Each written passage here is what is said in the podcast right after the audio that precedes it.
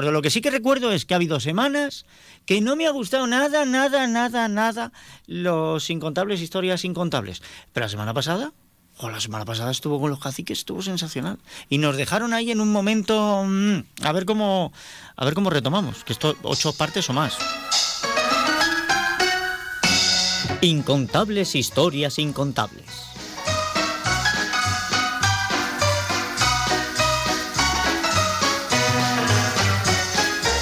La semana pasada habíamos dejado al alcalde y cacique don Acisclo despachando de muy mala manera las quejas de algunos de sus vecinos, como el médico don Sabino al que se le deben siete anualidades. Es ahora el turno del veterinario Pernile y de su compadre Garibaldi. A ver, el veterinario. Perniles, el veterinario, se levanta de un salto. ¡Servidor! Lo de la amnesia lo tenía yo grabado en el alma. Espon Perniles. Pues yo, señor alcalde, vengo como concejal de oposición Ya sé que eres otrista. No me lo recalques. a decirle a usted que me se haga justicia, porque lo que están haciendo conmigo, los abuesos de usted, es una gorrinada. Oye tú, a ver las palabritas que usas, que no estamos en sesión.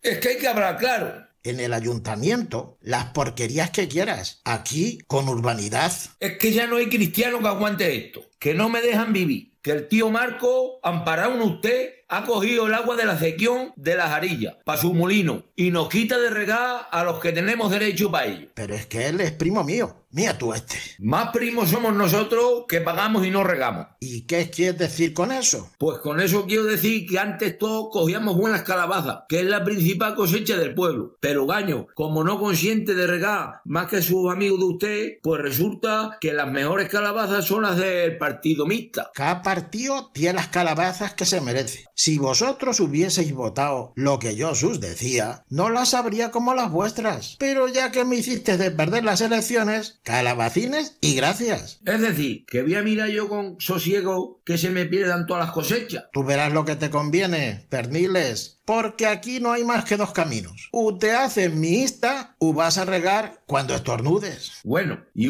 últimamente, si no me dejan regar, que no me manden el recibo del agua. Eso es. Alta ya, eso es otra cosa. El recibo te lo mandan porque en la cuenta regante resulta un líquido en tu contra. Pero qué líquido va a resultar si no me dan agua. No es líquido de humedad, es de aritmética y tienes que enjugarlo. Pues si no me dan agua, el otro líquido que lo enjuague el secretario. Eso lo veremos, que tú eres muy altanero. Y u pagas, u te se embarga. Que ya me tienes conocido.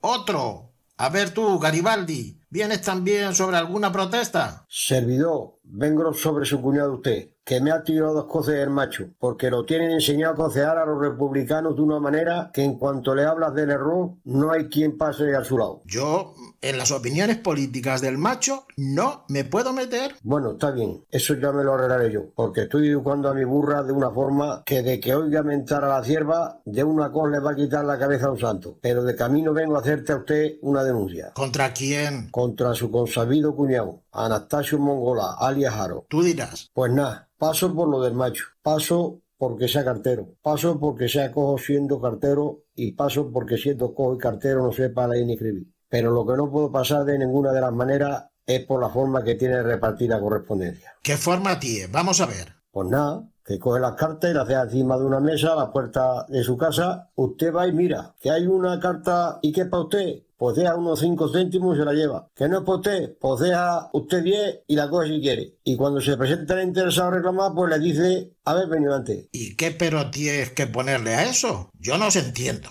Estáis clamando día y noche por la libertad. Y en cuanto a un funcionario público, ¿sus dejan libertad? Es que queremos libertad con orden y con justicia, que es lo que no hay en este pueblo. ¿Qué estás diciendo? El Evangelio, que hay que decir las cosas como sean. Sí, señor, que esto es peor que la Inquisición, para que usted lo sepa. Porque aquí, para que se den respirar a uno y no le quemen la cosecha o le maten el ganado, tiene que votar lo que usted quiera y ser esclavo de usted, U de su señora de usted, o de su otra señora. Garibaldi, U de sus amigos, U de las criadas de sus amigos, U de los amigos de sus criadas. Para pagar las contribuciones nosotros, para cobrar los compinches, pues no señor, esto no puede ser. ¿Y no será que antes de vivir en este atropello es mejor echarse por los caminos a pedir una caridad a Dios? que estáis faltando a la ley. ¿Pero qué entiende usted por ley? Una cosa que me permite poner multas, con que 50 duros cada uno. Morrones, avisa a la Guardia Civil. Que avise a quien le dé la gana, pero hay que acabar con esta ignominia. Hay que vivir como seres civilizados, como hombres siquiera, porque cuando se vive hundido en la infamia de una tiranía bestial e ignorante es preferible la muerte,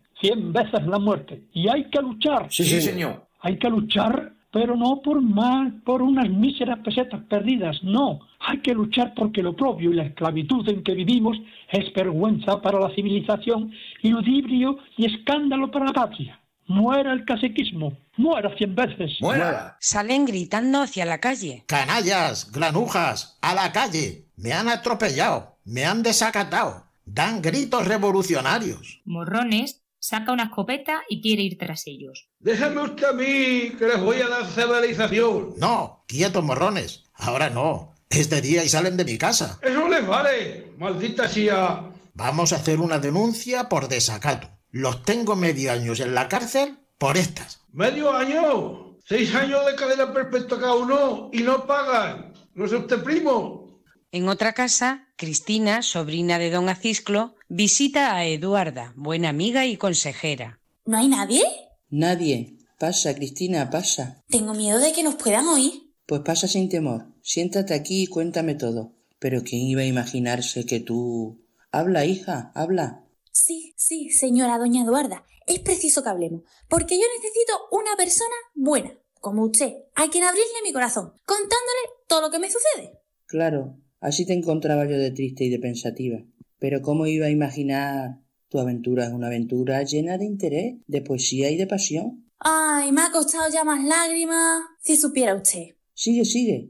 Y dices que se trata de un joven esbelto, de ojos oscuros, fuerte como un pugilista y ágil como un bereberé. Sí, señora, es alto, elegante, de ojos grandes, pelo negro, labios finos, dientes blancos. Una tontería de moreno, vaya. Usted no puede imaginarse un hombre más guapo, doña Eduarda. Ya lo creo que puedo. Tú no conoces mi fuerza imaginativa. Además, tú te expresas con un calor que no describes. Es que fotografas. Y sigue, sigue. Dices que cuando estabas ahogándote, él heroicamente se lanzó al agua. Sí, señora. Cuando yo estaba ahogándome, de pronto él se tira al agua. Coge la botella, llena el vaso, me lo da, bebo un sorbo y me pasa la espina. Ah, pero no fue un naufragio. No, señora, fue una raspa. Si ya se lo dije a usted, sino que usted se ha empeñado en que me pasó en el océano y fue en una fonda. Confiesa que en el mar hubiera sido más romántico. Pero en fin, todo es ahogarse. Sigue, sigue. Continuará.